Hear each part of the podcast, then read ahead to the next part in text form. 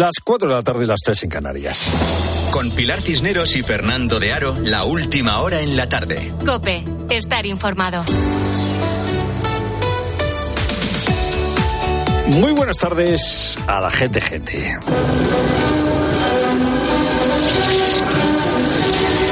Apocalipsis Now es la gran película de Coppola sobre la guerra de Vietnam. En esta mítica secuencia que estamos escuchando se ve un asalto en helicóptero contra una aldea del Vietcong en medio de eh, ataques aéreos con napal que eh, se lanza contra los lugareños. Y todo eso ocurre mientras eh, suena la cabalgata de las Valquirias, que suena porque eh, un eh, soldado estadounidense, un mando estadounidense eh, demenciado, pues pone altavoces en el helicóptero con el que está atacando.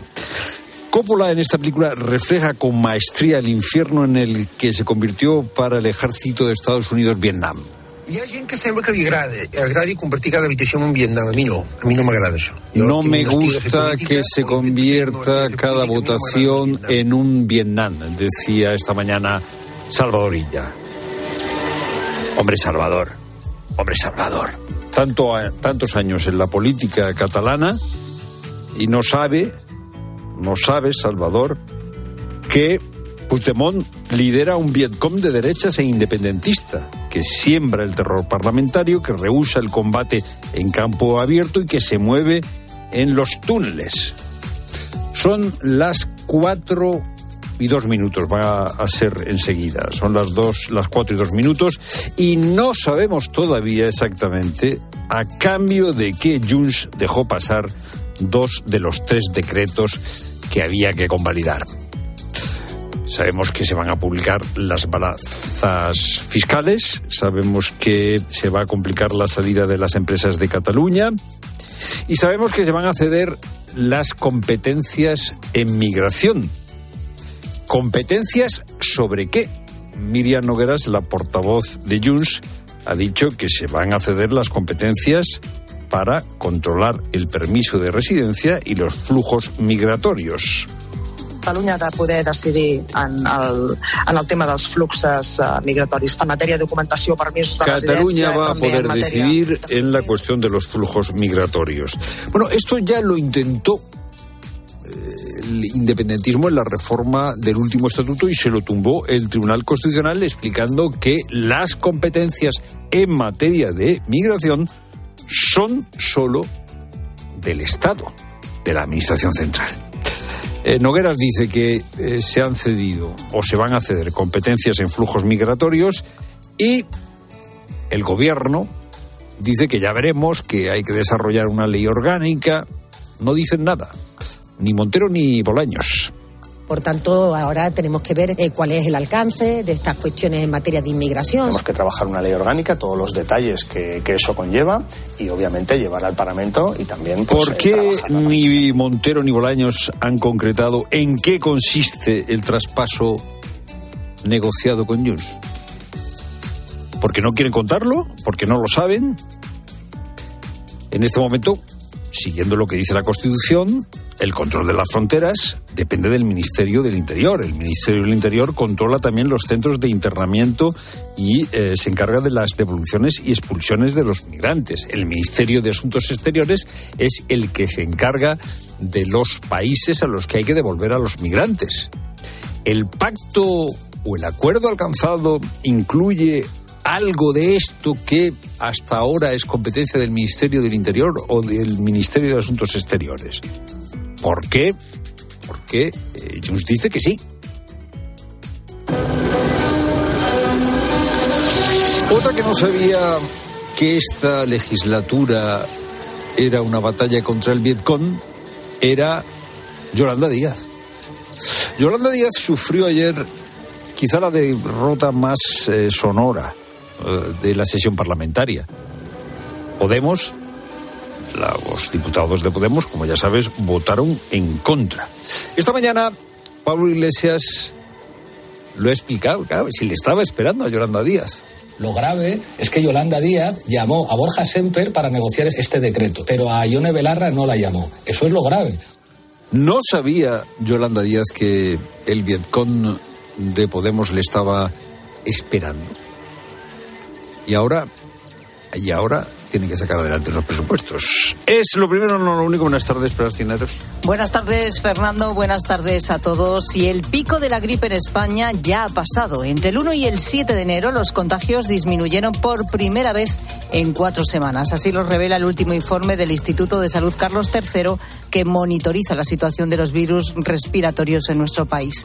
El informe asegura que la hospitalización por gripe se mantiene en ascenso, mientras que se estabiliza en el caso de los mayores con COVID. Son unos datos que llegan cuando Sanidad ha ordenado el regreso del uso obligatorio de las mascarillas en los centros sanitarios para frenar los contagios. Amparo Larrauri es investigadora del Instituto de Salud Carlos III que analiza cada semana la incidencia y con la que hemos analizado estos datos en Mediodía COPE las tasas de incidencia de gripe han disminuido por primera vez respecto a la semana anterior, lo que nos indica que probablemente ya hemos conseguido, hemos eh, llegado al pico de máxima actividad gripal en esta temporada y en ese pico lo que pasa es que hemos tenido pues una incidencia eh, alta en relación a las temporadas de gripe anteriores. Y la mancomunidad del campo de Gibraltar en Cádiz ha pasado su primera noche con importantes restricciones de agua para sus 280.000 habitantes. Con estos cortes pretenden afrontar la grave sequía que sufre la zona. En la provincia de Cádiz los embalses están al 15% de su capacidad frente al 45% de la media nacional o el 83% al que llegan en Galicia y Asturias. Así en municipios como Tarifa o la línea de la Concepción desde las 11 de la noche hasta las 6 de la mañana no sale ni una gota de agua del grifo, mientras que durante el día, como ahora, tiene menos presión. Jesús es el propietario de un mar en Algeciras y en Mediodía Cope nos ha detallado cómo se han adaptado a esta situación. Yo creo que deberían de haber tomado medidas antes, o sea, buscar soluciones antes para nosotros, para no, para no tener que estar cerrando antes, ni para tener que estar con... Que hayamos llenado a cubo para poder limpiar los suelos, limpiar los baños y tal, y, cerramos a las 11 porque, eh, claro, no podemos estar atendiendo a gente y sin agua. Y el presidente de Ecuador, Daniel Novoa, trata de contener los episodios de violencia y revueltas liderados por varios clanes del narcotráfico.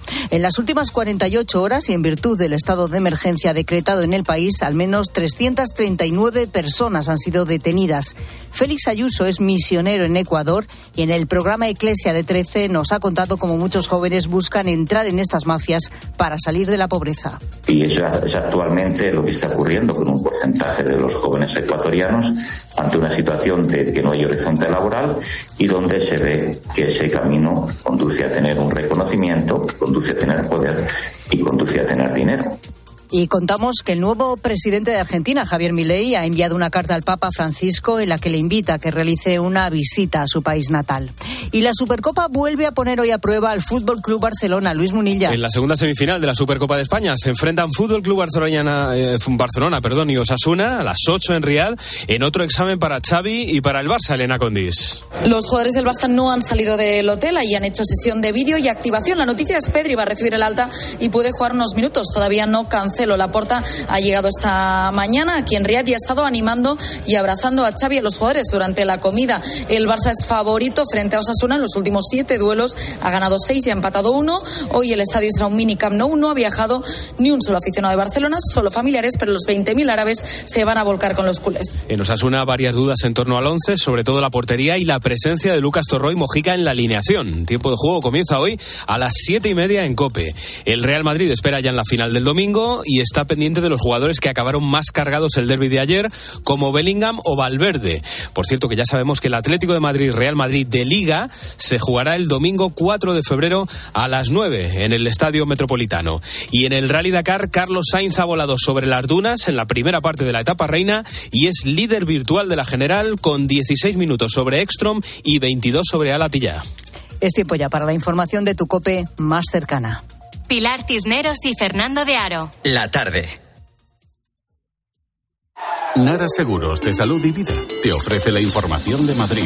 Buenas tardes, Madrid. 8 grados marcan los termómetros en la puerta de Alcalá. Los cielos están bastante despejados, aunque hay alguna nube. En cuanto al tráfico, un accidente de entrada en la A5 en Móstoles está generando bastante retención. También complicaciones en la A2 Torrejón de Ardoz en ambos sentidos y retenciones de entradas en la A3 Rivas, A4 Butarque y Pinto y A42 Getafe. En la M40 dificultades en Coslada sentido A3. Y un jardín de Usera recordará a José Antonio González el operario de limpieza fallecido en el verano de 2022 por un golpe de calor mientras trabajaba. La Junta de Gobierno del Ayuntamiento de Madrid ha aprobado este jueves designar su nombre al jardín para homenajear tanto al trabajador fallecido como al resto de trabajadores de limpieza municipales. Escuchas la tarde de Cope. Seguimos contándote todo lo que te interesa con Pilar Cisneros y Fernando de Aro.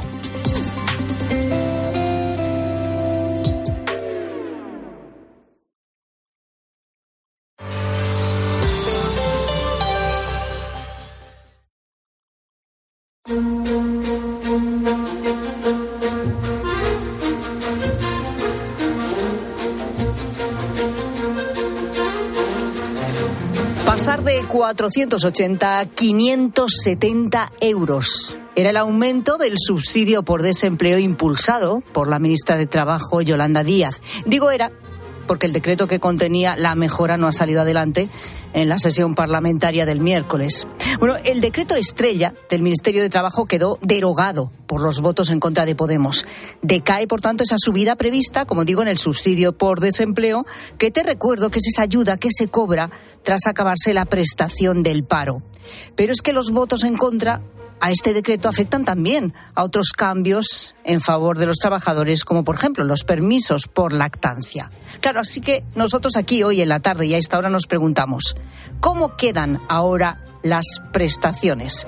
Bueno, es lo que vamos a analizar en los próximos minutos y lo vamos a hacer con Jesús Cruz Villalón, es catedrático de Derecho del Trabajo de la Universidad de Sevilla. ¿Qué tal? Muy buenas tardes. Hola, muy buenas tardes. Vamos a ir por partes. La primera, eh, que era sin duda, bueno, pues la medida estrella, desde luego, la que más eh, eh, se había publicitado, de la que estábamos todos pendientes, como digo, esa subida de esa prestación del, del subsidio por desempleo de los 480 a los 570 euros.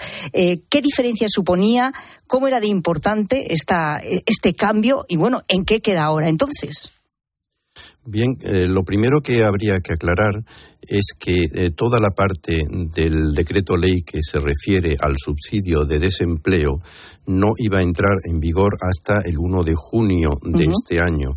Por tanto, el que haya decaído eh, y se haya derogado este decreto por lo que se refiere al subsidio de desempleo no tiene una trascendencia tan enorme siempre y cuando dos cosas. Una primera, el gobierno ponga en marcha eh, la tarea de eh, negociar eh, el que lo sustituya y que lo haga por un procedimiento que le permita en un plazo razonable pues establecer la nueva regulación que veremos en ese caso qué cuantía tendría el, el subsidio. La otra cuestión es que siempre se dijo eh, que esta materia mm, derivaba de un compromiso asumido por el gobierno español frente a la Unión Europea a través del llamado Componente 23 y que mm, eh, ese compromiso condicionaba la última remesa de los 10.000 millones que con mm, los eh, fondos Next Generation tenía que remitirnos Europa la tranquilidad del gobierno pudiera mm, suceder mm, en la medida en que mm, pudiera convencer a la Unión Europea eh, que pone en marcha de nuevo el procedimiento y que eso no paralice eh, los fondos europeos. Veremos a ver si esto eh, se confirma o no. Bueno, la ministra Yolanda Díaz lo que ha anunciado por el momento es que va a partir de este momento a negociar este subsidio con los agentes sociales para intentar efectivamente aprobarlo. Suponemos que eh, se buscará la manera para que pueda salir adelante, aunque sea dentro de un tiempo, ¿no? Mm, e, e, efectivamente, al principio parecía que no podía eh, dar tiempo a la concertación social porque estaba este compromiso con la Unión Europea. Ahora parece que las prisas no son tan intensas y, por tanto, debe ser porque ha habido algún tipo de acuerdo con, con Bruselas. Después ya si quiere entramos en el detalle de, la cuantía. Eh, efectivamente, el, decreto ley derogado eh, contenía un incremento de la cuantía del subsidio por desempleo bien aclarado que no para la totalidad de los beneficiarios porque eh, se mantiene o se mantenía inalterable para aquellos que eh, tenían la condición de mayores de 52 años. Luego, el incremento de la cuantía tan solo lo era para los de eh, menos de 52 años y durante un periodo de tiempo de seis meses, después otros seis meses y al, al cabo del año se pasaba la cantidad eh, que rige en estos momentos, que es el 80% del IPREM. Bien, había sí algunas eh, cuestiones efectivamente también importantes a la hora de negociar justo esta medida. Por ejemplo, estaban incluidas también, como que había un mes normalmente que había que esperar desde que acababa la prestación hasta empezar a cobrar el subsidio que se iba a eliminar. Entiendo que esto de momento pues también queda en el aire. Eh, estaba esa posibilidad de que los menores de 45 años sin cargas familiares y eventuales agrarios también pudieran cobrarlo, que eh, corríjame si me equivoco, entiendo que hasta este momento no podían cobrarlo, no podían acceder a, este subsidio por desempleo, es decir, que al final son, mm, bueno, varios puntos que entiendo que eran importantes para un colectivo también importante de personas. Pero como dice, no había una modificación brutal en el sentido de que como no estaba vigente, entraba en funcionamiento el 1 de junio, bueno, pues no se va a notar tanto. Entiendo que todo queda como estaba a la espera que pueda ser modificado posteriormente, ¿no? Eso es así. Así es, cuando un decreto ley no se convalida eh, por el Parlamento, eh, queda automáticamente derogado y queda derogado mm, sustituyéndose por la regulación precedente, la regulación precedente es la que eh, mm, se contempla en los artículos 274 y siguientes de la Ley General de Seguridad Social. Vamos ahora, si le parece, a explicar eh, cómo quedan los permisos por lactancia, que aquí sí que hay un cambio porque ya estaban en vigor y cómo puede afectar, bueno, pues a aquellas personas que efectivamente o estén en disposición de pedirlo ya porque acaban de ser padres o incluso están dentro ya de, de este permiso de lactancia que han, que han solicitado. Pero permítame antes que salude a Lorenzo Silva, es escritor, columnista, es colaborador de la tarde y nos acompaña en este programa los martes y los jueves eh, con su reflexión también para poner luz a los temas que aquí tratamos a esta hora. Lorenzo, ¿cómo estás? Buenas tardes. Hola, buenas tardes, Pilar. Bueno, estamos hablando sobre todo de ese decreto que no salió adelante, es decir, que decayó porque no tuvo los votos a favor y cómo quedan, por tanto, esas prestaciones que iban ahí, que de momento, pues, eh, eh, como decimos, han quedado desactivadas. La verdad es que ayer, en cualquier caso, la jornada fue tremenda, maratoniana, convulsa, inquietante incluso, ¿no? No sé qué es lo que más te sorprendió. Por cierto, que este decreto no salió adelante porque no lo votó Podemos. Eh, ¿qué, ¿Qué te sorprendió de todo lo sucedido ayer? La verdad es que yo diría que de lo que sucedió ayer eh, se pueden destacar dos planos, ¿no? Eh, uno que es el que afecta de manera muy directa a este Real Decreto Ley que ha decaído y que por tanto eh, en sus muchísimos contenidos, por cierto, que es verdad que quizá el más relevante porque es el que ha centrado el debate es el que venís comentando, pero se tocaban muchísimos artículos y muchísimas figuras, ¿no? Y además por una razón eh, bien concreta que era de adaptación a exigencias de la Unión Europea, ¿no? Pero bueno, lo que revela la, la, la, caída de este Real Decreto Ley es que este gobierno de coalición, pues en cierto modo todavía no ha asumido o no ha aprendido muy bien dónde está, ¿no? Lleva, lleva la L a la espalda y acaba de salirse en la primera curva. Es decir, cuando tú no tienes eh, una eh, mayoría bien trabada eh, sentada en el gabinete, sino que depende de gente que está fuera y que tiene otras agendas, eh, tú no puedes aprobar reales decretos leyes tan copiosos, tan críticos y tan omnicomprensivos como si lo tuvieras todo resuelto. ¿no? Me parece que esta es una primera lección que habrá aprendido el gobierno y en adelante pues intentará, supongo, hacer los deberes antes con la dificultad que eso tiene para legislar tal y como se ha acostumbrado a hacer este gobierno, ¿no? A través de reales decretos leyes de los que lleva ya eh, centenario y medio largo, ¿no? Y la otra dimensión que quizá es la que a mí más, más me preocupa es cómo lo que ha salvado, lo que ha conseguido salvar el gobierno, lo ha hecho a través de unos pactos eh, in extremis eh, que afectan a cuestiones medulares, a cuestiones sustanciales, alguna tan tan importante como es la migración, ¿no? que no solo es el control de las fronteras, o no solo eh, tiene aspectos de interior, sino que también afecta a los derechos fundamentales de un montón de personas, ¿no? Desde los que reclaman asilo hasta cualquier migrante, ¿no? Eh, y que todo eso mm, se ventile en eh, lapsos de 14 minutos al borde del reloj, pues hombre, no parece, no parece al margen eh, de que se esté de acuerdo o no con las decisiones, que también sobre eso se podría hablar mucho, no parece que esa sea la manera de decidir cosas de este calado. Es un poco alarmante la mecánica ha puesto de manifiesto. Sin duda. Y de esto, por cierto, hablaremos también a lo largo de la tarde. Y de, bueno, pues de esas cesiones aparentemente sobre el tema de la migración, lo que se sabe y lo que no se sabe, que prácticamente no se sabe nada. Pero volviendo a este decreto y cómo puede afectar a la gente que nos escucha, ¿no?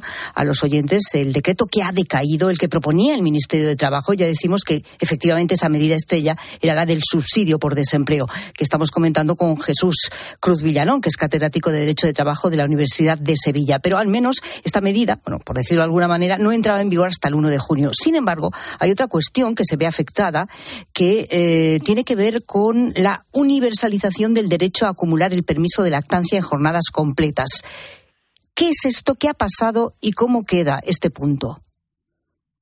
Jesús. Bien, sí, vamos a ver. Mm, eh, esto es eh, una mm, medida puntual de mm, la transposición de una directiva eh, que se realizó, el grueso de la transposición, justo antes del verano de, del 2023, ya prácticamente el gobierno en funciones. Y aquí es una corrección eh, muy puntual de esa medida, consistente en que mm, la norma eh, hasta ahora lo que reconocía es la acumulación eh, del periodo de lactancia, decía, en los términos en los que se establezcan los convenios colectivos o los acuerdos de empresa.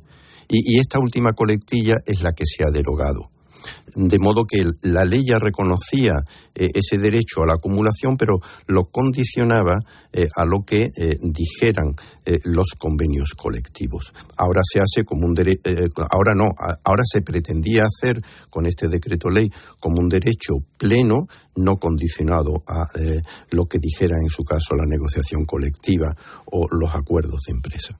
Mm, es decir, que alguien si lo desea, porque se puede, eh, se tiene derecho, si se pide eh, ese permiso de lactancia, durante nueve meses eh, se tiene la posibilidad de tener una hora libre, digamos, que emplearíamos de nuestra jornada laboral, esa hora tendríamos derecho para amamantar al bebé durante nueve meses del bebé. Pero existe la posibilidad de acumular todas esas horas, por decirlo así, en jornadas laborales completas, ¿no?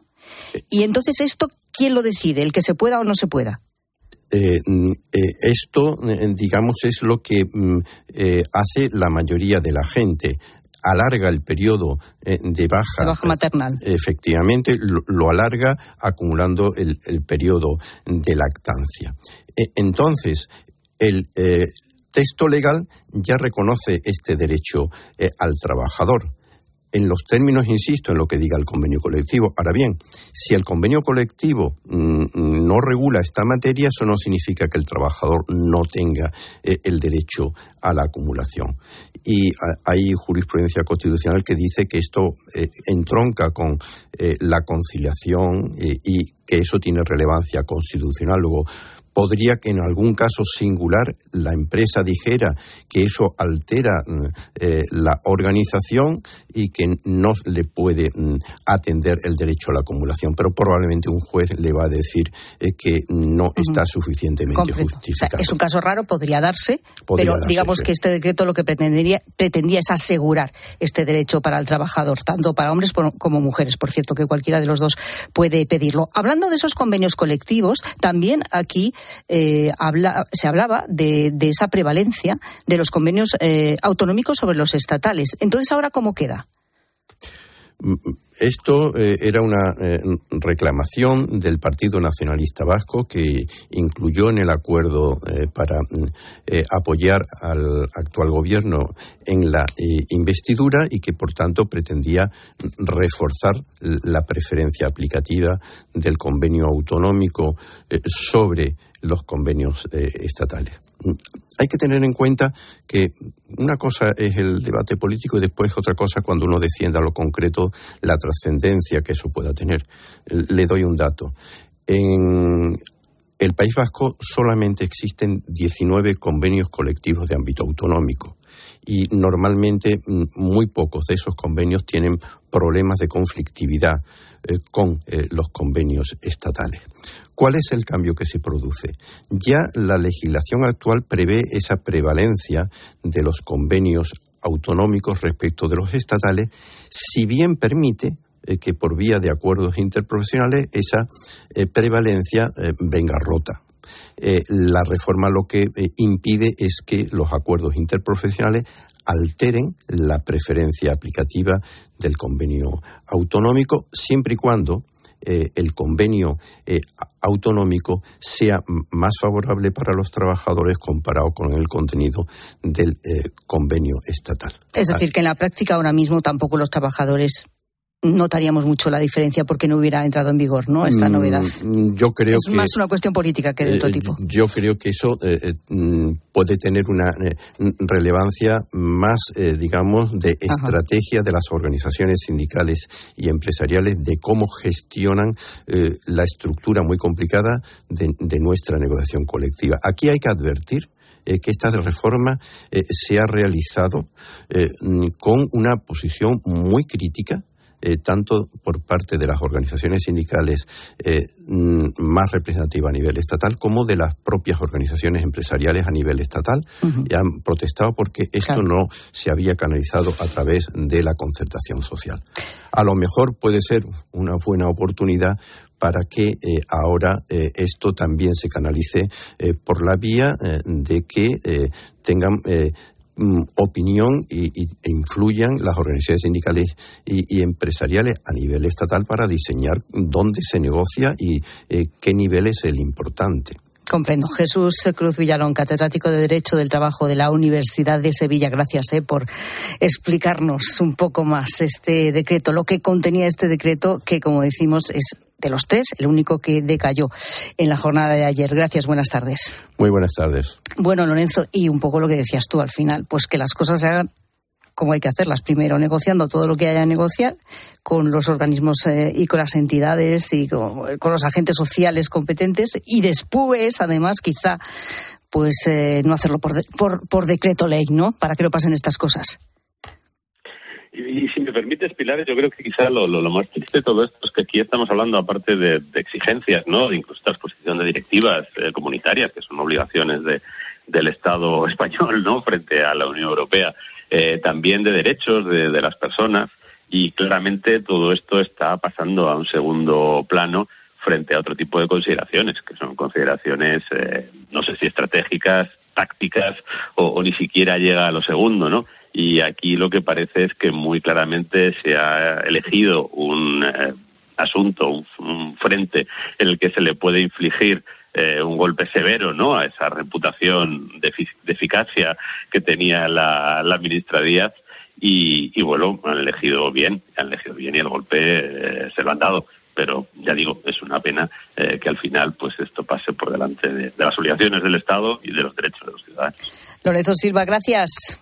Buenas tardes. A ti, Pilar. Hasta luego. Buenas tardes.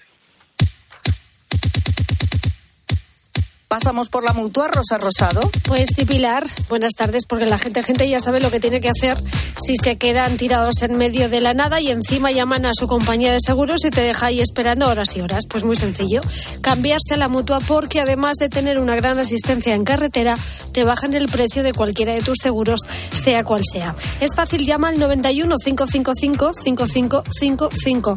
Te lo digo o te lo cuento. Vete a la mutua, condiciones en mutua.es.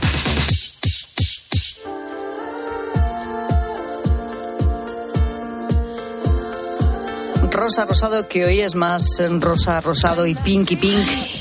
¿Cómo es eso? que te llaman a veces? Pinky Pink. Que nunca, porque además viene de, rosa rosa. Pero tengo la voz como un poquito ya más mejor, ¿no? Mejor, mejor, Por Dios, qué alivio. Cada vez, cada día, a estas horas es un suplicio en mi vida. No, sé cómo me va a salir la voz. la curva de la voz con estas gripes, porque la conquista nunca es definitiva. No, no, desde luego, lo sé, lo sé, sabes que va y viene, viene y va. Eso, la recaída está a la vuelta de la esquina. De momento hemos ¿eh? empezado. Cuidadito. Mira, vamos a contar dentro de un rato también en la tarde que por suerte este mismo año vamos a decir adiós a los engorrosos controles en los aeropuertos cuando tienes que sacar todos los líquidos y todo el neceser y ponerlo allí en la cinta y luego también tienes que sacar el portátil y ponerlo aparte de todo lo demás y cualquier objeto electrónico y entonces te tiras dos horas entre que te quitas los zapatos, las botas, no sé qué, la tablet por un lado, el móvil por el otro. Las gafas, El- las Bueno, llaves. eso sí, Las eso por supuesto, ¿dónde porque si no pitas en Yo el... las gafas también las quito por si pita, porque ahí pita el todo. cinturón. Pita todo. Eh, todo pita, todo pita. Pero sobre todo todo lo que llevas en la maleta, que dices, bueno, ya está en la maleta, ya, está, ya lo estoy pasando por ahí, ya lo ven. No, bueno, no lo ven lo suficiente hasta ahora. Porque hay nuevos escáneres con una nueva tecnología que luego vamos a explicar Gracias a en qué Dios. consiste. Y ya no tendremos Tú que vaciar mucho, ¿eh? la Yo- maleta. Yo es lo que peor llevo de- de- del avión con diferencia. Hombre, es Me muy molesta todo, engorroso, pero eso es lo ¿eh? peor. Que te dejen descalza allí y que vayas eh, y que te pite todo y que empieces a quitarte ropa y te sigue pitando. Yo aquello. reconozco que me pongo un poco nerviosa. Hombre, no ¿es un sé. estrés? me- me- sí, me estresa. Sí, a mí el control del aeropuerto me estresa. Esas Ya, a colas mí me que estresa hay. solo, vamos, porque eh, como yo siempre voy con el tiempo de sobra, eh, hombre, Sí, si, hay, seguro. mu- si hay mucho mucha cola, eh, pues eh, eso es lo que me estresa, que, que, que no vaya ágil, ¿sabes? Pero hay sitios... eh, Siempre hay cola, porque a la gente le pita todo. Y no, hay sitios donde la cosa es eh, rápida, ¿eh? Más ágil, ¿no? pues no sé yo. A mí me estresa lo de dar vueltas, como, eh, eh, como, un, como un hámster eh, por la cinta antes de entrar. Ah, bueno. ¿Eh? Bueno, sobre todo si hay poca gente. Sí, porque poca gente, si hay mucha cola, pues dices, bueno, pues ordena la cola. Mi instinto. Pero o ¿y sea, si no hay gente? Mi instinto sería agacharme y saltarme varias de tal. Sí, Eh, ya derrapar como por debajo de las mesas. Pero como ya soy una persona mayor, pues. Está eh, feo. eh, eh, bueno, feo a mí me da igual, ¿no? O sea, pero hombre, el pobre que está allí vigilando, ahí, se tiene que poner la mano. Pero yo lo que haría sería agacharme y correr. Y correr, correr. Hasta llegar pega Bueno, todo. Sí, ¿Quién sí, no sí. lo ha pasado mal alguna vez en un control de aeropuerto? ¿Con qué? ¿Qué te pitó? ¿Qué tuviste que pasar 20 veces? ¿Te llevaron a algún cuarto, iba a decir oscuro, tampoco oscuro? Abre la maleta. sí, Pero sí, puede te ser, te llevan al cuarto oscuro. A nosotros en el último viaje a Israel sí, eh, no nos claro. llevaron a un, via- a un cuarto oscuro, pero nos llevaron un cuartito. A un cuarto aparte, ¿no? Un cuartito, sí, sí. ¿Qué es lo más engorroso o complicado que te ha pasado en un control del aeropuerto? Sí, sí, ¿Es sí. la noticia? Bueno, la noticia no, es la pregunta que hacemos hoy a la gente. Sí, gente. sí, lo que llevabas en la maleta y te pillaron, ¿eh? también nos lo puedes contar. Ah, bueno, mira. esta es la anécdota de Elena de Granada. Hola, tarde de la COPE. Fue el primer viaje que hicimos a Noruega, que tengo un hermano viviendo allí. A la hora de volvernos, pero yo me llevé una latita de, paté, que estaba riquísimo, súper chiquitilla. Y entonces la maleta iba tan peta de regalos que la metí dentro de la zapatilla de mi hija. Pues cuando llegamos al aeropuerto, aquella se puso a como un loco y algo llevas, ya algo llevas, que yo no llevo nada, que algo tienes que llevar, que esto pita. Bueno, me tuvieron que abrir la maleta un poco más de la raja, hasta que dieron con la latita de paté en el zapato de la niña. Así que nada, que lo pasé muy mal, la verdad, mucha vergüenza. Encima se quedaron con la puñetera. Encima, se la comieron, seguro. Pero vamos a ver, si tú, eh, eh, eh, o sea, si tú llevas en la maleta de cabina una lata, eh, ¿cuál es el problema? No entiendo por qué no le dejaron pasar Pues la Porque no se puede, a lo pues mejor. pitaba, No, pues eh, es que en la, en la maleta, o sea, una cosa es que tú la lleves encima, claro, si llevas la lata encima, en el, esca- en el escáner pita, pero si tú la... me- me- me- si Pues en a lo el mejor no arco estaba pita. permitido eh, pasar ese alimento por una Ah, cuestión de sanidad. ah, eso sí, eso- puede eso ser, sí, eso puede eso ser. Si también te pasa, pita, ¿no? ese es un problema. Bueno, Yo ¿qué me es lo una vez una paella entera, en, o sea, una paella, quiero decir, la... la El recipiente. eh, ¿La paellera? La paellera, sí, sí, sí, en, en, en el control de Boston. Y no pasó nada. Eh, es que Eh. no me tuve suerte, vamos. tuviste pero estaba dispuesto, solo tenía un riesgo, que era que se quedase Se la- allí. se ¿no? quedaran con ella, claro. Pero bueno. Bueno, ¿qué es lo No más la utilidad. engorroso o incluso ¿Esto para qué? peligroso que te ha pasado en un control de un aeropuerto? Queremos que nos lo cuentes. Notas de voz al 607150602. Venga, venga, que hay mucho análisis por delante y mira qué hora es. Sí. Escuchas la tarde. Con Pilar Cisneros y Fernando de Aro. Cope, estar informado. Por la noche en la radio. Todo lo que ocurre en el deporte y las exclusivas de Juanma Castaño. El Madrid tiene una postura muy fría, sobre todo comparándola con la de las últimas temporadas. Y la información que yo tengo es que tampoco hay ningún ultimátum o, o fecha para que Kylian Mbappé tenga que decir nada. De lunes a viernes de once y media de la noche a una y media de la madrugada, todo pasa en el partidazo de Cope. El número uno del deporte. Si elegir es ahorrar por You, ahórrate el IVA en televisores, ordenadores, smartphones, electrodomésticos y mucho más. Descuento en cupón canjeable. Hasta el 21 de enero en Carrefour y Carrefour.es. Carrefour, aquí poder elegir es poder ahorrar. Si sientes que todo te va sobre ruedas y no quieres que ningún bache en el camino lo estropee, el seguro de coche de línea directa está hecho para ti. Además de ahorrarte una pasta, nunca te quedarás tirado, porque tienes coche de sustitución también en caso de avería. Cámbiate ahora y te bajamos el precio de tu seguro de coche sí o sí. Ven directo a lineadirecta.com o llama al 917-700-700. El valor de ser directo. Consulta condiciones.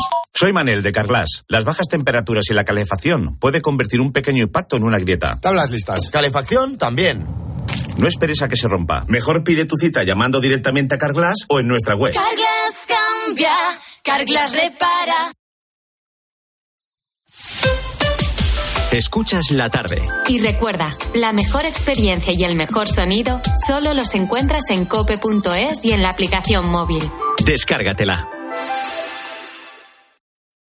La avería del coche, la universidad de Ana. No sé cómo voy a llegar a fin de mes. Tranquilo. Si alquilas tu piso con alquiler seguro, puedes solicitar el adelanto de hasta tres años de renta para hacer frente a imprevistos económicos o nuevos proyectos. Infórmate en alquilerseguro.es o en el 910-775-775. Alquiler Seguro, la revolución del alquiler.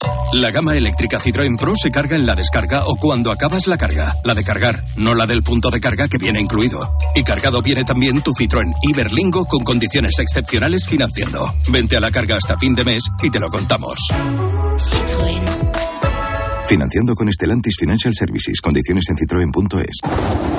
El invierno puede ser mucho más invierno cuando tienes gripe o resfriado. Para combatir los síntomas, cuenta con Farmagrip Forte de Cinfa que te cuida eficazmente ante la fiebre, la congestión y la secreción nasal. Elige estar bien. Elige Finfa. A partir de 14 años, lea las instrucciones de este medicamento y consulte al farmacéutico. Los protagonistas de la actualidad se sientan cada mañana con Carlos Herrera. El 8 de enero del año 22 comenzó en, desde San Sebastián de los Reyes un viaje a pie que le tenía que llevar al, al Mundial de Qatar. El caso es que ha estado un año preso en temibles cárceles iraníes viviendo una experiencia que no se le va a borrar jamás. Al entrar en Irán no estuve ni 24 horas en libertad, me, me detuvieron antes, o sea, era por llamarlo de alguna manera una trampa. De lunes a viernes, de 6 a 1 del mediodía, las preguntas las hace Carlos Herrera en Herrera Incope.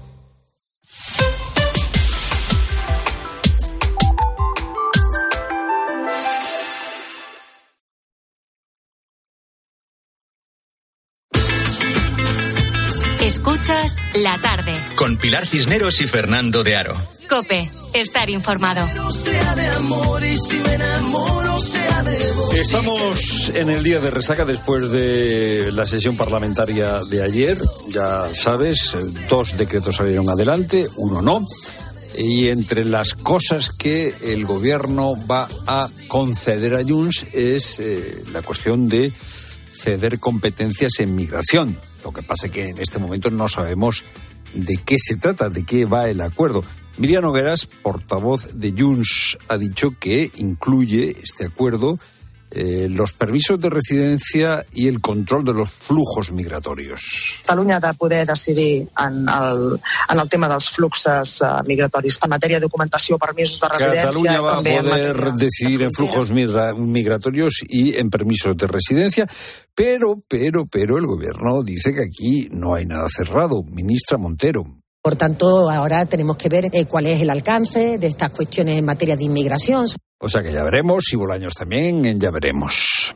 Tenemos que trabajar una ley orgánica, todos los detalles que, que eso conlleva y obviamente llevarla al Parlamento y también pues eh, trabajarla para que esa ley orgánica finalmente vea la luz. Carlos Vidal, si yo no... Buenas tardes. Hola, buenas tardes. Si yo no recuerdo mal, la Constitución define como competencia exclusiva del Estado la competencia en migración. No recuerdo si era el 149, el 150.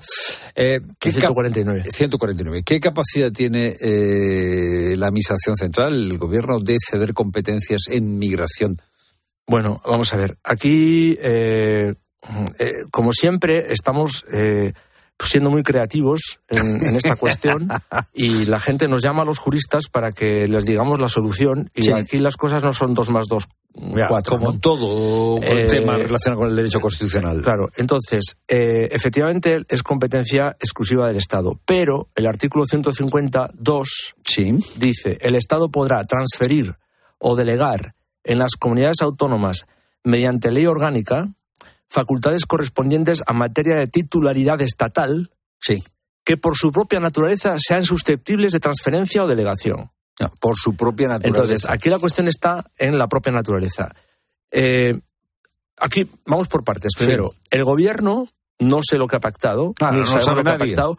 Pero desde luego el gobierno te va a intentar eh, quitar hierro al pacto, por eso hoy ha salido Montero y Sí. ha salido Bolaños, para cubrirse un poco en salud, porque por el otro lado ha salido Fijo con razón a decir, oiga, es que la política migratoria eh, es una cuestión de Estado. Entonces, tú no puedes tener una política migratoria diferente en Cataluña y el resto, porque es como si hubiera dos fronteras. También Ayuso ha salido diciendo esto. O sea, es un problema ya. Y claro, incluso la competencia en materia de inmigración extranjería es de la Policía Nacional. Entonces, ¿ahora qué pasa? ¿Que, la, que va a ser la- los Mossos de Escuadra los que van a llevar la competencia? Por eso, eh, es verdad que hay que ver los detalles, porque como... Bueno, es que no tenemos detalles, Claro, Carlos. entonces es verdad que esto es una ley orgánica futura, etcétera, ¿no? Entonces, eh, vamos a ver en qué se concreta. Pero claro, también es verdad que si la ley orgánica acaba siendo excesivamente eh, ambiciosa, en este caso yo creo que el Tribunal Constitucional, a pesar de lo que todos Pero, pensamos... por ejemplo, o sea, control de flujo- flujos migratorios. El control de flujos puede entenderse como la capacidad de expulsar.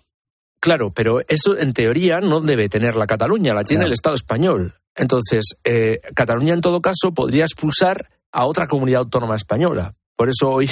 eh, Ya, pero imagínate qué lío. Claro, O sea, claro, no, no, no, por es supuesto. decir, Entonces, eh, y los eh, flujos migratorios lo mismo, porque es, o sea, es decir, tú puedes eh, negociar con las comunidades autónomas si tienes que aceptar a Sí, la 10.000 a cuota. 10.000 inmigrantes la cuota. Entonces, si en este caso de lo que se trata es de que Cataluña va a poder ser más exigente en este tema, bueno, no pasaría nada porque simplemente pasaría que demuestran una vez más su insolidaridad con el resto de España, ¿no? Pero, eh, Pero, por ejemplo, si cuando- pero ellos no pueden expulsar a inmigrantes Ya, ya, de eh, a, a otro país. Ya, O sea, pero por ejemplo, cuando, um, claro, eh, Interior dice, bueno, pues ya no caben más en el hierro, voy a repartirlos por todos Entonces sitios. ahí, claro, ahí estaría. Claro, ahí todas las comunidades autónomas pueden negociar, pero al final la, Sí. la política de flujos migratorios de inmigración es del Estado y el Estado puede acabar imponiendo. Esto significará que el Estado podrá imponer a todas las comunidades menos a Cataluña. Porque Cataluña tendrá Bueno, pero posibilidades. eso, pero eso lo puede tumbar el Constitucional. Claro, yo creo que sí, dependiendo de cómo se fije esto en la ley orgánica, porque además es lo de la por su propia naturaleza. Es decir, Ya, ya. el Estado puede transferir o delegar mm, competencias en materia de defensa a Cataluña. No, lo Ya. tenemos todos claro. Pero por ejemplo, en materia de justicia, pues hay unas transferencias ya hechas, podía, a lo mejor sí. Entonces, pero a lo mejor sí considera el gobierno central que sí, pero sí, no, a lo no, mejor- pero es que estamos pero- hablando de algo que no sabemos Claro, qué es. entonces, a- y luego aquí, yo, mm, si el gobierno, el sector socialista del gobierno fuera un poco inteligente, también jugaría con el tema de que hay un tribunal constitucional que aunque todo el mundo piensa que está a favor del gobierno, en estos temas, a lo mejor si al gobierno le conviene, pueden no ser tan exigentes y o sea no ser, no ser tan exigentes en el respeto de la ley sino decir oiga no es que esta ley es inconstitucional en esto en esto y en esto entonces bueno vamos a ver pero Y luego está la, la- la cuestión de la ley orgánica, que es una mayoría. Sí, eh, pero bueno, en el Congreso la tienen y en el Senado no, pero esos son dos meses. Es decir, que cuando el Senado dice que no, a los dos meses vuelve al Congreso y la mayoría, claro, la tienen hasta cierto punto. Porque Pues, que imagínate, vimos lo que imagínate- tenía. no, y, no, pero quiero decir que yo creo que esto lo apoyarían seguro todos los independentistas. Habría que ver qué dice Podemos. Claro, es que es una norma, Y eh, luego decir- gente, Coalición Canaria, por ejemplo, no creo que vote a favor de esa ley orgánica. Entonces, de la mayoría que apoya al gobierno, puede que haya algunos bloque nacionalista gallego, pues depende de cómo, como nun- nunca mejor dicho los gallegos, no depende de lo que pase con, con Ya, las- porque las otras comunidades pequeña. autónomas pueden empezar a decir, Claro, oye, oiga, yo que- entonces yo tengo que tragarme lo que no quiere Cataluña o cómo Ya, va esto. ya, y luego no te olvides de una cosa, que este es un tema que ayer no se habló ni se ha hablado que yo sepa, ¿no? Pero, pero en Cataluña hay una hay un partido independentista Sí, sí, sí, sí, sí. que es xenófobo. Claro, es que ser y que se va- independentista, se va, a presentar eh, ahora a las elecciones. no y que- significa ser de izquierda. Y que preocupa mucho a, preocupa mucho a, a los, a los independentistas que ya conocemos. Bueno, ¿Eh? es que Junts está en eso, es que los Alianza, alcaldes- Cat- Alianza Catalana, que no me acordaba, que está, eh, la alcaldesa de Ripoll es de Alianza Catalana. Claro. Se va a presentar a las elecciones eh, catalanas y el discurso es totalmente xenófobo, la- o sea, discurso identitario y independentista sin ningún tipo de complejo. O sea, y totalmente, entonces, los otros partidos independentistas van a tener que pelear por el voto con este. bueno, ya los alcaldes de Junts en algunos sitios están haciéndolo, están pidiendo expulsiones claro, Yo creo que esto, está, todo pensado en clave interna de Cataluña y también política interna.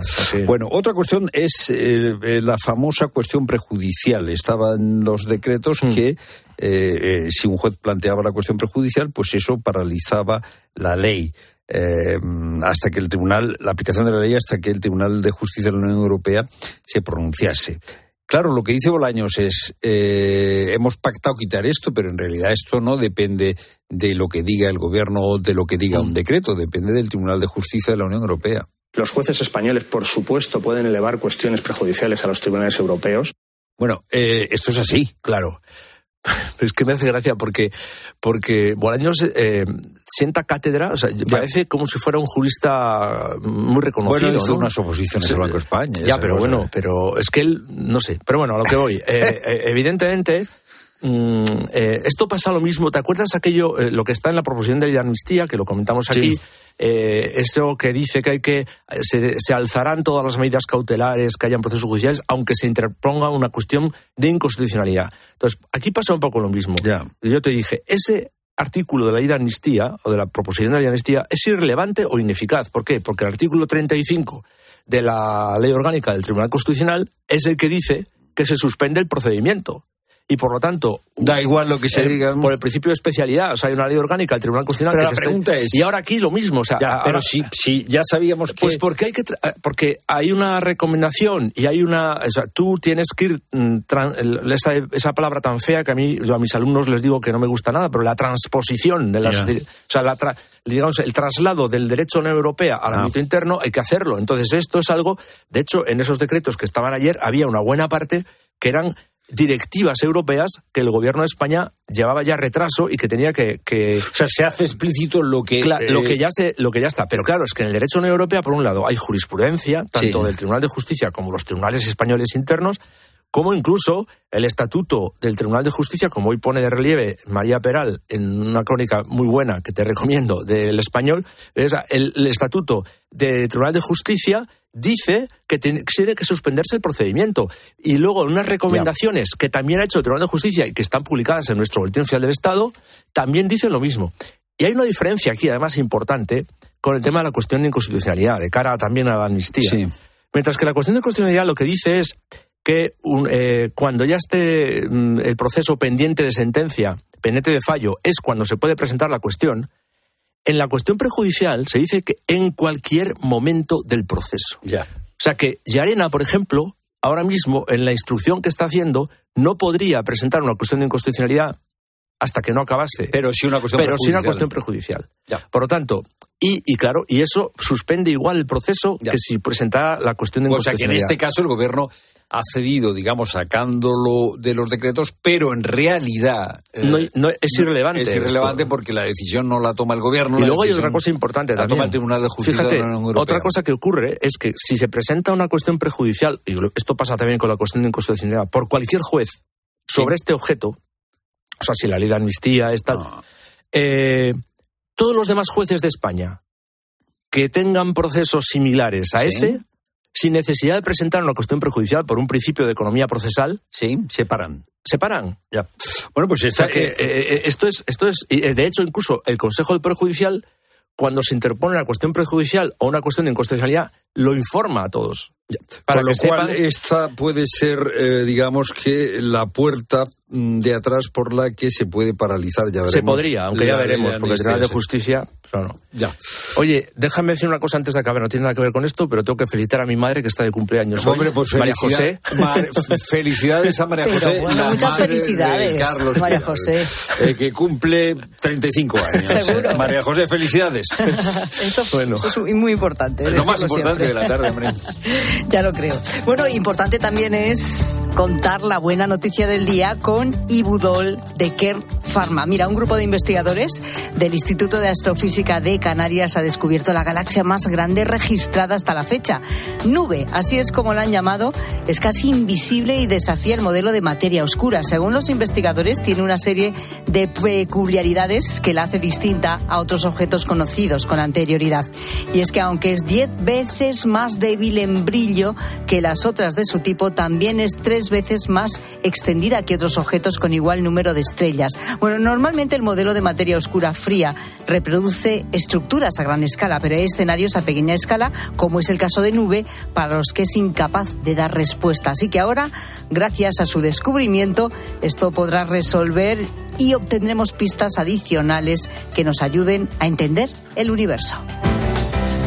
Al dolor de cabeza, ni agua. Al dolor muscular, ni agua. Y al dolor articular, ni agua.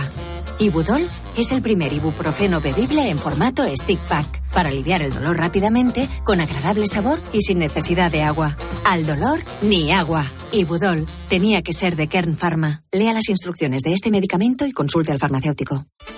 Puedo estar con todo el mundo,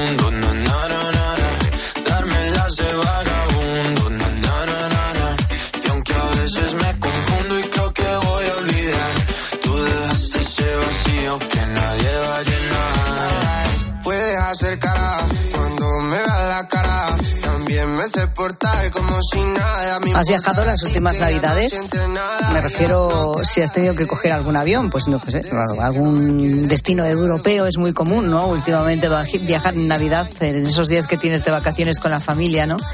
E irte a lo mejor, pues, eh, yo qué sé, a París, a Londres, a lo mejor a Canarias, has viajado, y yo qué sé, a Baleares, o bueno, de un punto a otro de España, porque imagínate que vivís en, en La Coruña y bueno, la familia está en Málaga, pues mm, habéis hecho ese viaje, ¿no? En avión.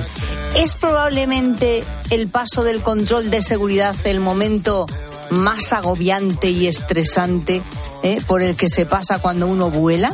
En el aeropuerto es quizá es el momento que realmente te pone de los nervios. Por mucho que hayas viajado, ¿no? Que te entra el, el- el- nerviosismo ahí, ahí, en ese instante y dices, madre mía, ¿por qué? Además, ¿por qué nos ponemos nerviosos? Bueno, pues porque es que son muchas cosas a la vez. Yo tengo, tengo tendencia a aturullarme. Porque eh, que si me quito las botas, las tengo que poner en, en una de las bandejas, ¿vale? Pero, ay, que no me he quitado el, el- el reloj y voy a pitar. Ay, que si, ay, que lo que llevo en la maleta que no lo he sacado, ya verás, ahora la liamos. Y luego pasas por el arco y, oye, y a pesar de eso vas y pitas. Y dices, "Oh, por favor, de verdad, ¿eh? Y luego estás en verdad". casa y a mí no me gusta casi nunca facturar, pero tienes que facturar porque dices del neceser. ¿Qué pongo? ¿Qué no pongo? Y al, al final dices, es que o facturo o no me puedo llevar nada. Vamos a ver, o sea, que tú facturas para poder meter las cosas en el neceser, simplemente. La mayoría de las veces sí. No, hombre, no. Como tenga que estar buscando Pero- tarritos pequeños eso- para poder no sé qué, no sé qué, no sé qué. La mayor parte de las cosas que llevamos ahí son prescindibles eh, si estás eh, tres o cuatro días fuera. te Bueno, lo digo yo. sin mi neceser no. Ay, por favor. No que- soy sí, pero si, no hace, vamos a ver, pero si es necesario no llevarlo, no se lleva. Yo prefiero ir en autobús, sinceramente. Bueno, pero pero con mi neceser entero. No sin mi neceser, por favor, ¿eh? Hombre, ya. Hombre, con mi neceser voy al fin del mundo. Y luego fíjate la cantidad de botellas de agua que nos vamos a ahorrar porque todos sabemos que las botellas de agua no se pueden pasar. Ah, es que estamos hablando, ya sabéis, de que va a haber unos nuevos escáneres que nos van a permitir pasar por un control sin necesidad, sin necesidad de sacarlo todo de la maleta. Oh, cuando digo todo, es sobre Es todo, todo. el neceser tipo rosa, rosado, los con líquidos. todos los líquidos, ¿eh? y, y las tablets que hay que ponerlas aparte, o el ordenador, o lo que lleves de componentes electrónicos. Que ya no te las tienes bien. que quitar. Claro, las botas las llevas puestas, no van en la maleta, no vas a... No, pero también te las tienes que quitar cuando pasas por el Bueno, control. eso te lo vas a seguir quitando igual. Estamos hablando de un escáner para las maletas, no para la persona. Vamos, luego lo, lo aclaramos. Pero Yo esto espero que también bajen para abajo y te hagan el escáner. Para no tener que quitarte Hombre, nada, por favor. la- descalzarte no, no procede. No procede, no Pero procede. es verdad que la gente sigue llevando botellas de agua y las tienen que tirar porque no puedes entrar con el agua dentro. No es que con el agua no vas, no, no vas a poder entrar de todo. Una cosa es que no tengas que sacar los botecitos para que los vean y otra es que el límite del líquido que tú puedes introducir sea el mismo. Vamos a ver. Que no te puedes llevar una, bota- una botella de litro de agua, ¿eh? Pero ¿qué más da? Que tenga 50 Pues, mililitros, no, hombre, que no. tenga... eh, Porque si es 80. un componente explosivo, Si no da agua. igual. Eso lo sabes tú. Bueno, el escáner este que van a poner... También hay otra posibilidad que la pruebes y beba usted de la botella. Pues beba, que es agua, hombre. De verdad, ¿eh? Ay, de verdad. Qué complicado es todo. El problema está cuando no sabes de dónde te va a venir el susto, como le pasó a esta pobre. En el aeropuerto de Tel Aviv, eh, a la vuelta, llevo las cejas micropigmentadas y entonces parece ser que en la foto de mi pasaporte, pues no se veían de la misma forma. Y allí estuve un buen rato, me estuvieron pasando por delante, por detrás y un buen rato y la verdad es que pasé un, un poquito de susto, porque encima tampoco sabía lo que pasaba y bueno, luego ya se solucionó. Pero un momento. Pero es que esto, esto es otra historia. Esto, ah, claro, esto tiene que ver con la foto del pasaporte. La foto, la ¡Ojo! foto, la foto. Que yo la foto que tengo de mi pasaporte, que me la hice en un fotomatón, deprisa y corriendo, porque la que llevaba, no, sabe- no sé qué hice con ella, que la perdí. Eh, parezco eh, directamente la reina del sur. O sea, o sea, quiero decir, no, sí, sí, sí. bueno. O sea, tú ves la foto de mi pasaporte y dices, madre mía, esta tiene una pinta de reina de la coca.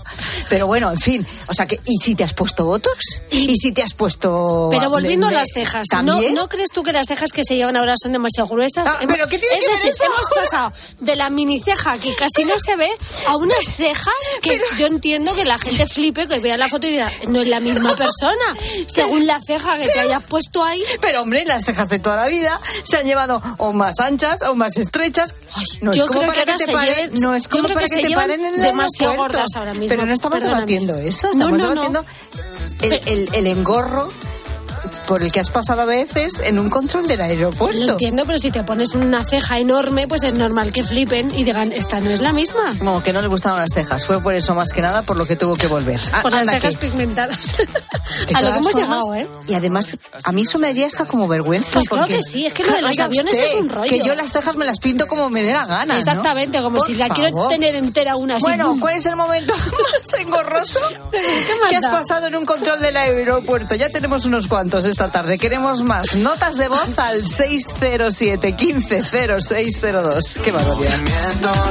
Ay, ay, ay, ay, mi cielo, el amor duele y cuando está doliendo. Puedes salir con cualquiera, na, na, na, na. pasarte la borrachera, na, na, na, na. Tatuarte la Biblia entera no te va a ayudar. Con todo el mundo, na, na, na, na, na. Darme las de vagabundo, na, na, na, na, na. Y aunque a veces me confundo y creo que voy a olvidar, tú dejaste ese vacío que nadie va a llenar. ¿Y tú qué piensas? Escribe a Pilar Cisneros y a Fernando de Aro en Twitter en arroba la tarde cope o en nuestro muro de Facebook La Tarde Cope o mándanos un mensaje de voz al 607 150602. Si para ti una burra no es un animal de carga, entonces te interesa el seguro de moto de línea directa, con el que además de ahorrarte una pasta, tendrás cobertura de equipación técnica para casco, guantes y cazadora. Cámbiate y te bajamos el precio de tu seguro de moto sí o sí. Ven directo a lineadirecta.com o llama al 917-700-700. El valor de ser directo. Consulta condiciones. Busco amor, salud y toda la felicidad del mundo. Y en las rebajas un poco de todo. Cuando buscas, no siempre encuentras, pero en las rebajas del corte inglés siempre encuentras lo que buscas. Con descuentos en moda, deportes, hogar, accesorios, lencería, zapatería. Del 7 de enero al 29 de febrero, las rebajas del corte inglés. En tienda.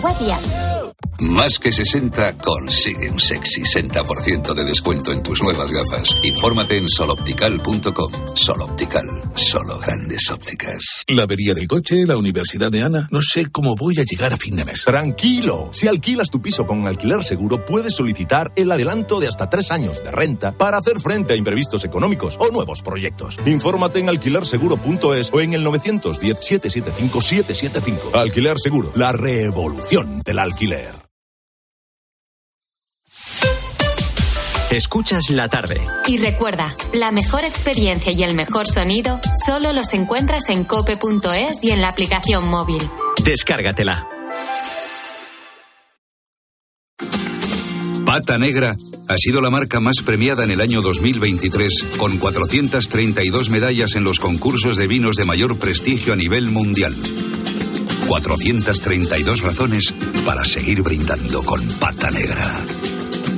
Vino Pata Negra. Si abres el libro del bien vivir por la página 9 podrás leer la siguiente reflexión. La felicidad no te la dan los metros cuadrados. La felicidad te la dan aquellos con quien los compartes. Con el cupón diario de la 11 puedes ganar hasta 500.000 euros de lunes a jueves y practicar el bien vivir. Cupón diario de la 11. Te toca bien vivir.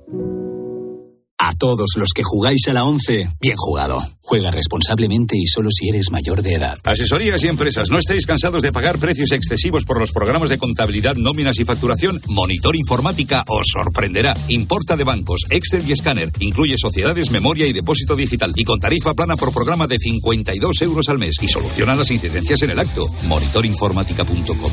Tu éxito, nuestra tecnología. Por la noche en la radio. Todo lo que ocurre en el deporte y las exclusivas de Juanma Castaño. El Madrid tiene una postura muy fría, sobre todo comparándola con la de las últimas temporadas. Y la información que yo tengo es que tampoco hay ningún ultimátum o, o fecha para que Kylian Mbappé tenga que decir nada. De lunes a viernes de once y media de la noche a una y media de la madrugada, todo pasa en el partidazo de Cope. El número uno del deporte.